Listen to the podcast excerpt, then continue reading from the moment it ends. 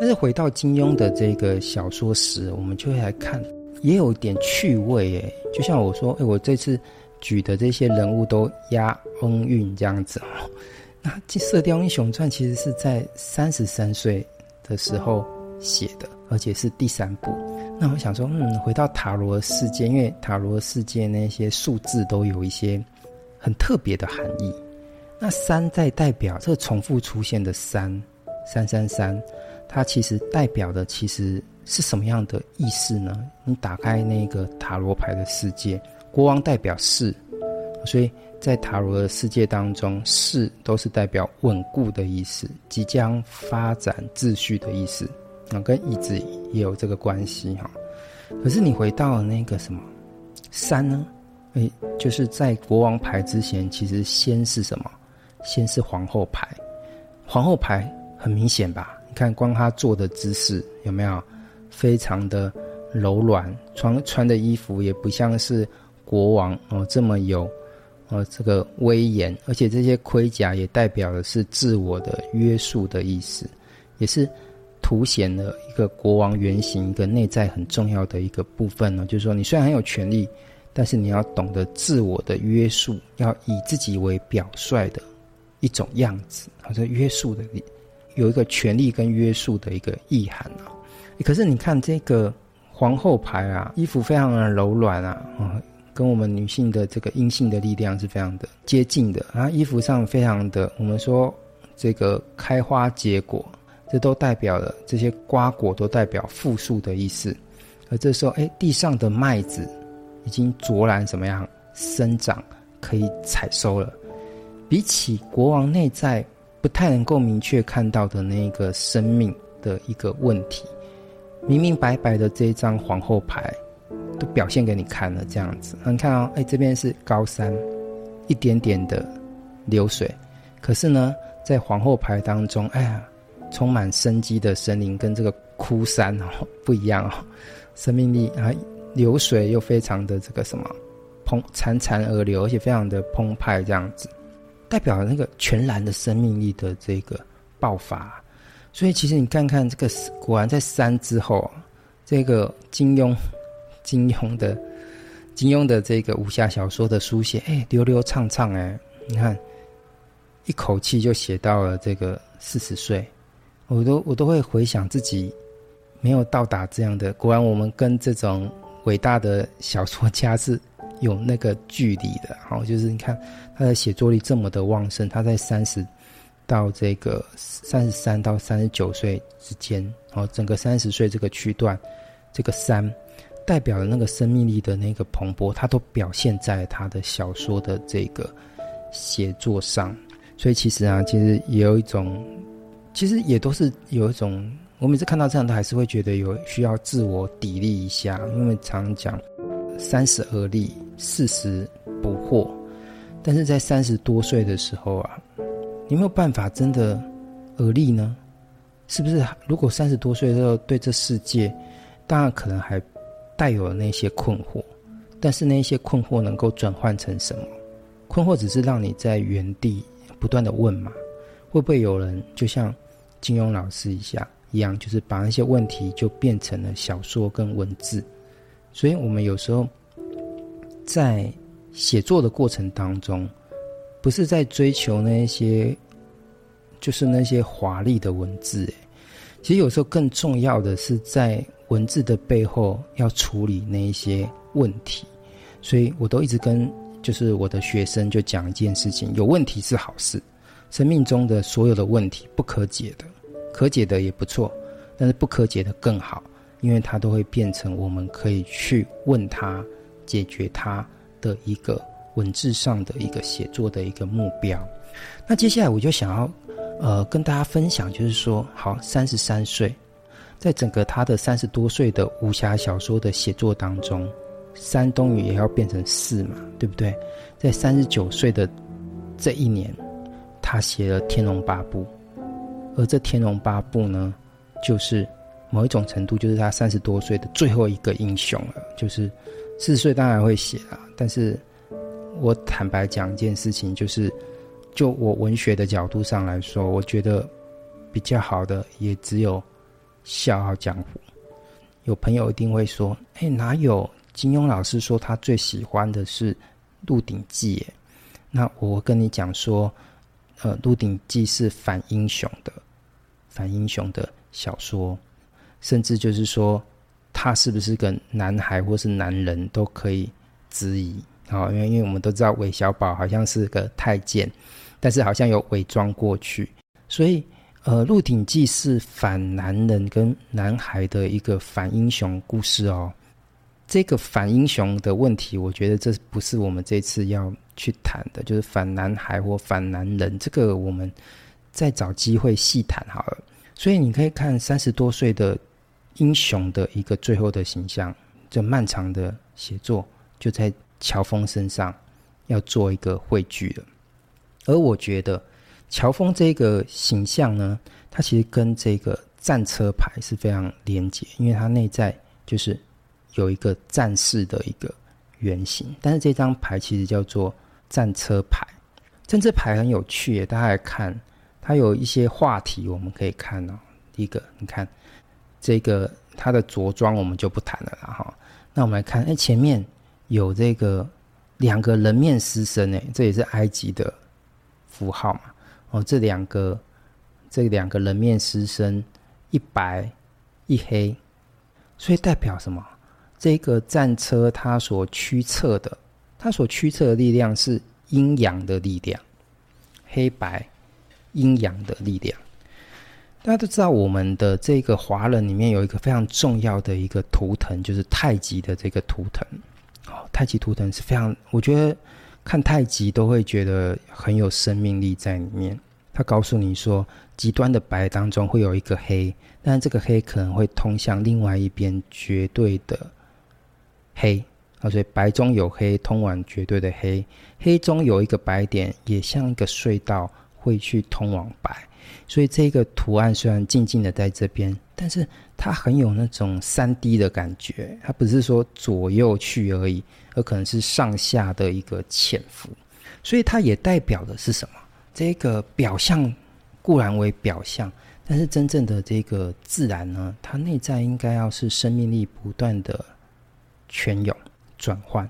所以阴跟阳当然固然是我们华人所能够认识的东西，但是不表示人家。别的神话没有意识到，他们也意识到阴与阳、黑与白之间的一个关系，它可以去形成一种驱策。事实上，我们也常常透过这种非黑即白、非白即黑的方式，慢慢的去很暴力式的去认识这个世界。但是这个世界其实非常的重要，因为我们。从出生到现在都在认识感官上的，怎么说？啊、呃，这个如果就呃拉冈很有名的这个镜像理论，他说：“哎，我们小孩子出生嘛，对不对？小孩子出生，或是弗洛伊德啊，他说小孩子出生的时候，其实都朦朦胧胧的，一片混沌。他甚至是不晓得自己已经从母亲的子宫里面离开了，这个世界对他而言是混沌一片。”那我记得我有看过一张图啊，就是讲说，哎，一开始的小孩子其实是看不太清清楚外面的，所以一开始拥抱他的母亲，或是拥抱的力量，有时候就会胜过看得见的力量。也就是说，一开始的那一个拥抱就已经决定了是一份温暖。这个我们再去谈。所以慢慢的，哎，小孩子慢慢长大，给他营养，哎，他的视力就就是。辨析力、解析度就可视距离也越来越远，也越来越清楚。他就看清楚了哦，原来我是被母亲抱着的哦，那旁边那个是父亲吧？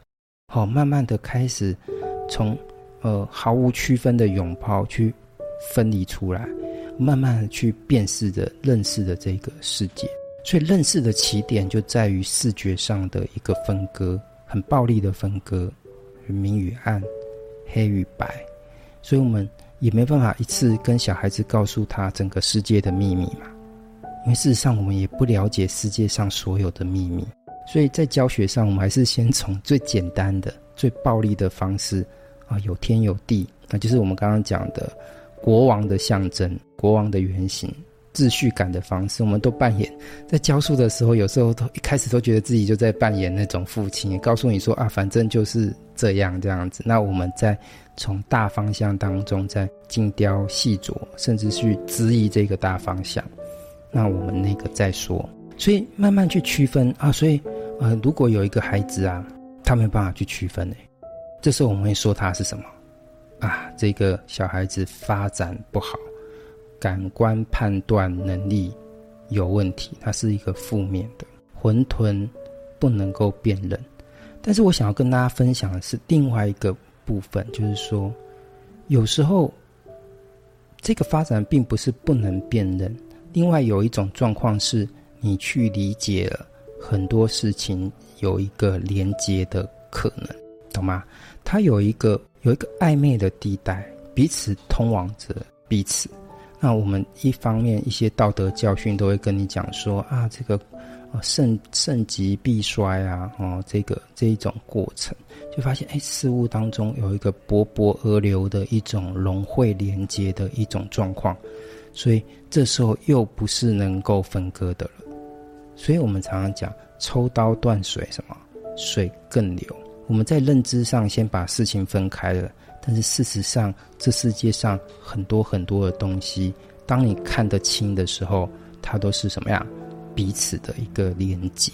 所以黑与白在这边就代表这个冲刺的力量在这一边，它有一种认知的作用。所以就说，你固然也会看到这个战士，他手上拿着这个另外一种权杖，很有。很有攻击力，但是你要知道，他驱策的力量是这样的一个阴阳的力量，而这个力量是为了什么？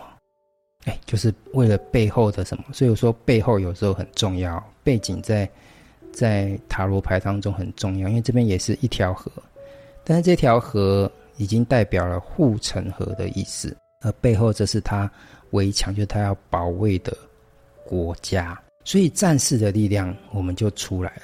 因为战士的力量经常都是我们去压压抑男性，在这个世界上去压抑男性的一个很重要的一个点。因为通常男孩或男人背后的那个战士的那个力量，换成我们现在的世界的白话，可能就是暴力啊。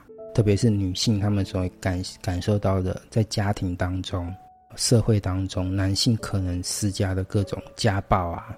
哦，甚至是有时候暴力也会转换形态，变成冷暴力。所以这个世界上某一种程度，为了一种和谐，我们就开始说啊，不行哦，男性要压抑自己的力量感。于是我们男性就失去了力量。有力量是错的吗？应该是问题点应该是怎么使用那个力量吧。所以为男性找回战士的原型，其实很重要的也是要看怎么去使用那个。力量的一个问题，我们来看看这个原型为什么能够来谈乔峰呢？我们快速好来讲一下哈乔峰的故事。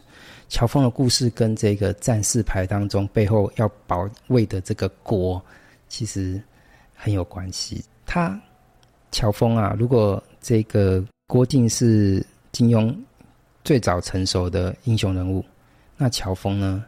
其实，作为他三十多岁最后一个英雄人物，我觉得他似乎都在去重写郭靖，但是把他雕琢的更具悲剧性，以至于他不是一个全然的国王，而更像是一个战士。哈，我们来看，哎，这个乔峰啊，出身辽国，长于大宋，他其实是个契丹人。他的爸爸是谁呢？在小说当中一开始就把这个东西藏住了。但是我们现在跟大家揭秘，他的爸爸呢是这个辽国的，反正就总教头，军中总教头萧远山。他因为受到奸人所害而骨肉分离啊，故事当中就是一直在铺铺成这个谜案。那萧峰呢，在周岁的时候，啊，被寄养在少室山下的农户，就是乔三愧家夫妇之家，所以就取名为乔峰嘛。原本姓萧，但是因为被寄养，所以就叫做乔峰。他师从谁呢？少林寺玄苦大师，后来加入丐帮。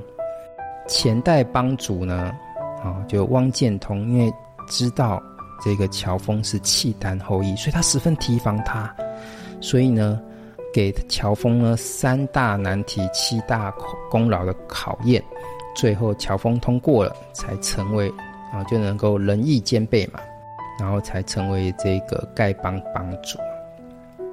然后呢，在丐帮帮主的期间呢，他又领什么丐帮去打。就是抗击契丹啊，所以成为武林群雄当中的一个领袖人物。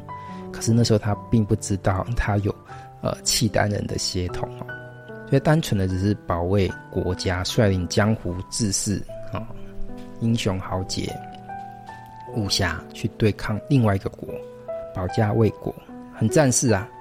然后常年呢在中原北方活动，然后又帮助北宋。抗击外敌，所以呢，人称什么北乔峰，就是凸显他的这个高大的英雄形象。这有一次他在午袭这个城呢，松鹤楼，这时候与这个大理皇子呢就段誉气味相投，义结金兰。之后呢，他终于知道他的身世是契丹后裔之后，他不能够接受，哎，就是说，这时候国跟家。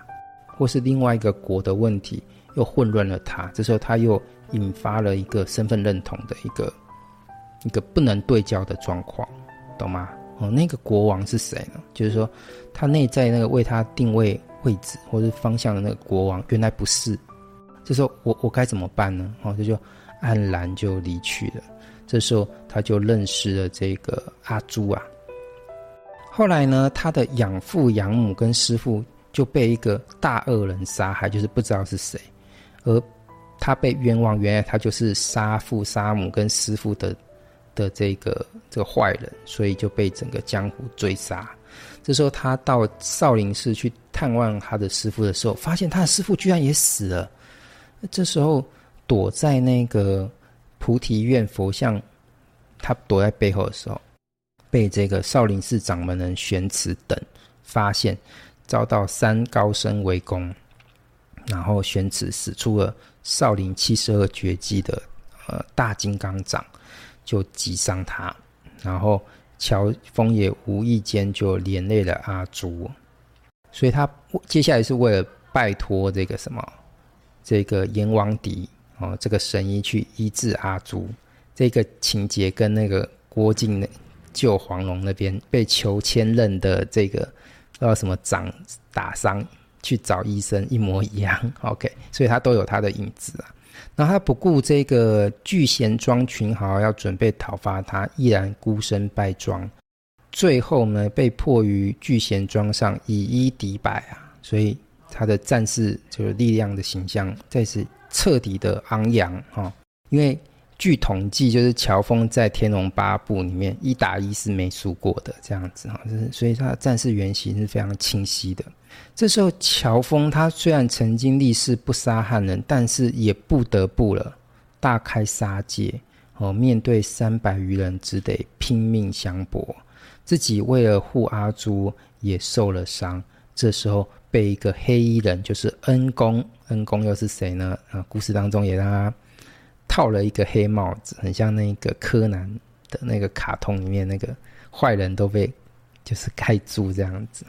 伤愈之后呢，啊，他上这个雁门关去找寻父亲，他的父亲留下的最后的字迹，却发现字迹居然已经被抹去了，而阿朱居然为了守候这个而在这边待了五日五夜。这时候铁汉柔情啊！这个被阿朱情意深深感动的乔峰，就与阿朱携手下山，相互爱恋。但是这不是一个爱情的故事，接下来才是英雄的考验。在这个江湖路上啊，原名的乔峰啊，终于恢复了他的契丹的名字，叫做萧峰。那之后努力追查杀，就杀害他养父母以及师父的凶手，却因为。丐帮副帮主马大元的夫人康明的误导，以为呢，这个当年的他的这个仇人带头大哥是这个段正淳啊，那阿朱为了救父呢，不惜易容改装，然后乔峰呢失手，居然就杀死了自己的爱人。乔峰呢这时候不知道该怎么办，他又他又失焦了，呃，那份感情可能暂时让这一位英雄找到方向，但是想不到这个方向又没有了。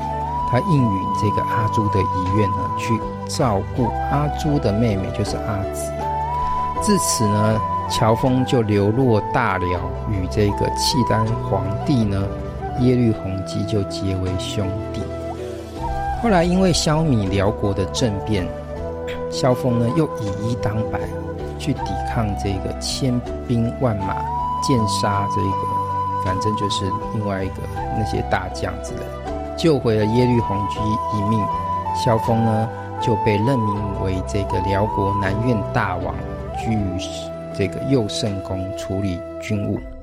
萧峰呢，知道阿紫失踪之后，四处查探，发现阿祖呢、阿紫呢，在这个少林寺，立刻呢就率领燕云十八骑，直闯少林寺的武林大会，使出降龙十八掌，亢龙有悔，就击败了这些人，然后就救回阿紫。但是更重要的是，知道什么？带头大哥是谁？这样子哈，带头大哥是谁？原来啊，这一些故事当中的那一些大恶人啊，跟那些恩公啊，通通都是一个人，就是他真正的父亲萧远山。当年雁门关一役呢，哦，这个引发这个问题的这个谎言的人是这个慕容博，而带头大哥呢是这一些玄慈。耶律洪基呢，欲派这个乔峰呢攻打大宋，而乔乔峰不从，而且胁迫耶律洪基下令，此生呢不许这个辽国一兵一卒越过宋辽疆界之后，他就自尽在这个雁门关，在两国之间，这个英雄无法抉择，就自刎而死。死的时候呢，复制了当年他父亲的命运。就一起衰入了当年他父亲自尽死的这个关外的深谷当中，所以你会发现郭靖跟乔峰很多地方都很类似。我们来谈一些很表象的问题啊，他都跟丐帮有关系，而他学十八掌，他也没少学。然后呢，哦，刚刚我们讲过嘛，哦，跟这个旧旧情人啊，这些桥段都非常的类似。但是我觉得。郭靖他是属于那种方方正正、很稳定的那一种英雄形象，而乔峰呢，其实刚光看这个画你也觉得很像啊，就是他就是非常的张扬，而那个张扬不是说他的个性哦，而是他的命运把他雕琢，永远都是那种剑拔什么弩张的一种很愤怒的一种状态这样子。但是内在其实他们两个其实有一个很巨大的一个差异性。导致于一个是很像国王，一个像是这个这个战士，就战力值，男生最喜欢讲的战力值。那个郭靖很像是那种很典型的那种英雄之旅的角色啊，从小小的小孩慢慢学到很多老师的帮助，学了很多的武功哦，终于能够华山论第二次华山论剑，跟大家打平啊，甚至在第三。第三次华山论剑，成为实质上的天下第一，就是北侠郭靖。但是乔峰他不一样，那个乔峰没有在练功的，就是在这个呃小说当中，他一开始金庸老师就给他一个最强的形象了，他中间没有在学武功的。为什么？学武功不是这，就是慢慢成长，不是天龙八部的问题。而是英雄遭遇了什么样的磨难？哦，那些真正的那一些课题，哦，会让他刺骨穿心、有所抉择的那一些悲剧，才是他要讲的故事。哦，所以，呃，不是练功的故事。所以我们常，我们来看一下，重新从刚刚乔峰的故事再回来看这张战士牌，才会看到很多很深的东西。就各位朋友，你没有发现这张牌，除了我刚刚讲的一些地方之外，有没有什么地方很奇怪啊？啊，有没有大家觉得很奇怪的地方呢？哦，我们可以互动嘛？有没有人要来讲一下，就觉得说，嗯，这张牌有什么地方怪怪的？它是它这张牌叫战士牌，可是它有点奇怪。就我们现在的角度也觉得很奇怪，大家好像没有发现哎、嗯，我们先除去那个特斯拉的问题哦。如果有一个人开车手没有握方向盘，你敢给他载吗？不敢，对不对？一个车应该要有一个方向盘吧，对不对？那转换到这一台这一台战车牌，你会发现它有驱动力，就是阴跟阳的这个力量，但是他手上居然没有。大家如果看那个。一般人骑马或者电影当中骑马，一定会有那个什么缰绳，有没有？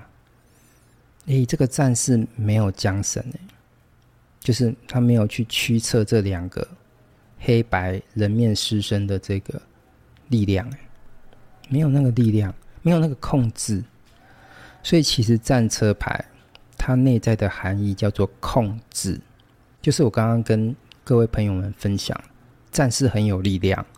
但是他要懂得去控制，控制于这个力量的方向，它的强度，哦，它是为了什么？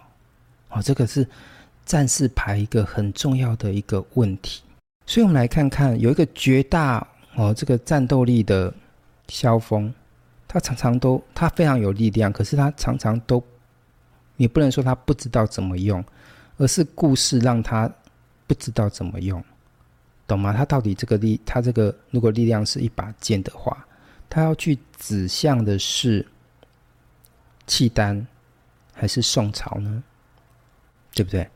然后特别是他内在的那个悲剧，不断的去寻找所谓的大恶人，或者是说造成他悲剧的那个带头大哥。可是没想到最后他要杀的人，往往都是他最亲密的人。因为故事最后就给我们揭秘说，原来那个大恶人啊，或是带头大哥，先先不管带头大哥选词啊，就是大恶人，原来呢就是萧远山，而萧远山是谁呢？就是他的爸爸，他要去寻找让他就是萧峰要去寻找让他家庭破灭的人，可是过程当中常常很多的线索的那些人都被杀了。而那最后罪过都嫁祸到了这个萧峰身上，而这个大人没想到不是别人，正是他的父亲萧远山。我这边特别用一个相反的呈现的形象，就是要跟各位朋友们讲一件事情：萧峰的命题是找到，就是用战士的力量找到控制的这个话题。相反的呢，萧远山就是有战士的力量，但是不知道怎么控制的一个人。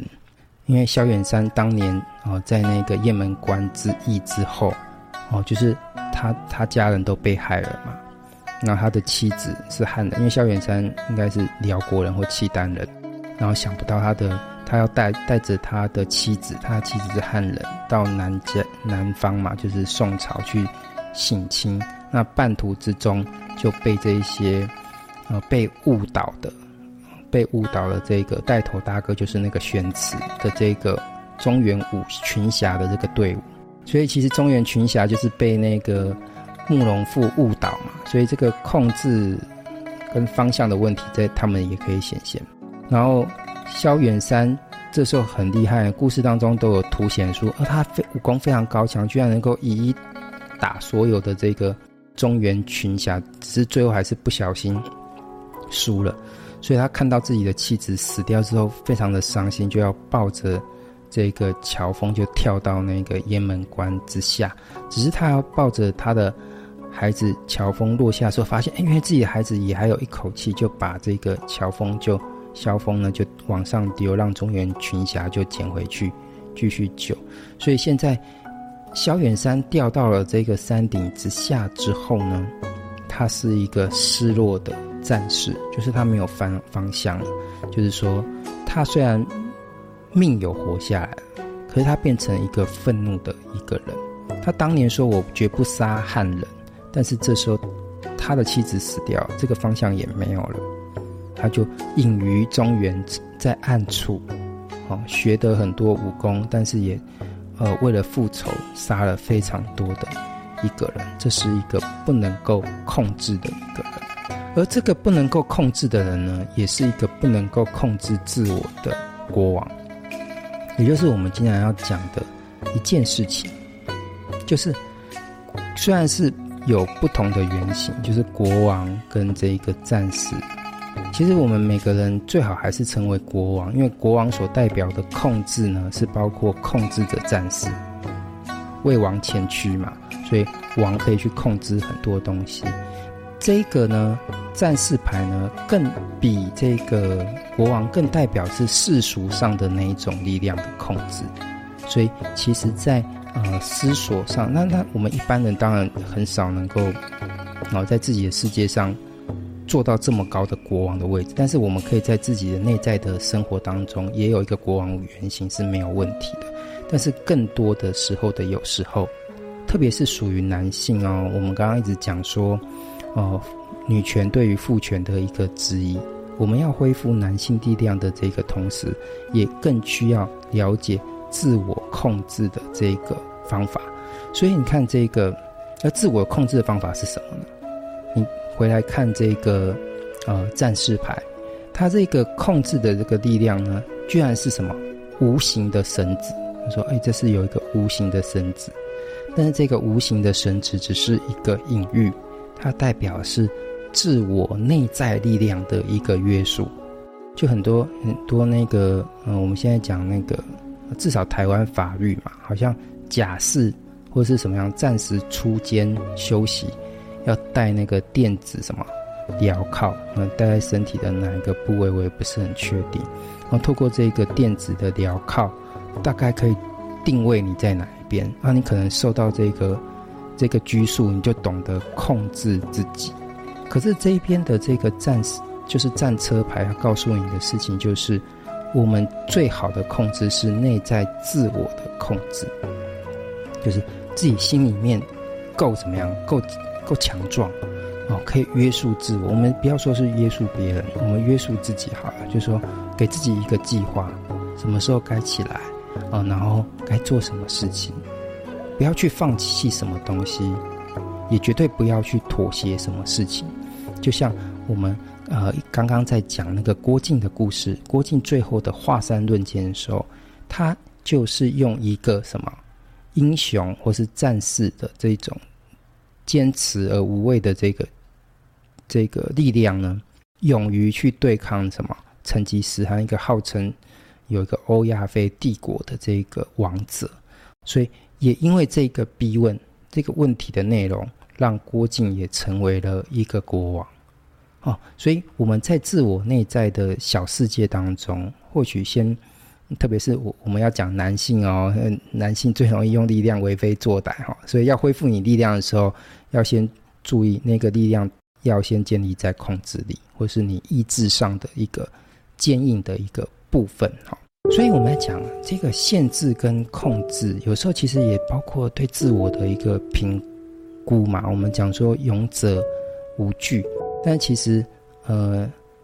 孔子也讲说：“少年血气方刚，戒之什么在斗。”有时候觉得说：“哎，自己力量很大，无所不能。”但是呢，我们都知道嘛，这个力有所竭嘛，力还是会有所竭。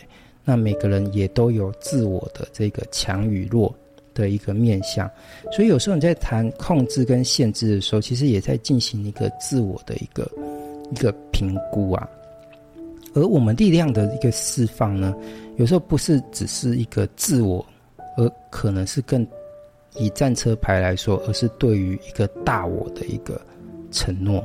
好，所以这时候天龙八部他去处理了，就是说在不同国家中的自我的认同的时候，我要保家卫国这个问题上的时候，其实也是有一个大我的一个承诺在，然后去发展出这一个战士的一个悲剧。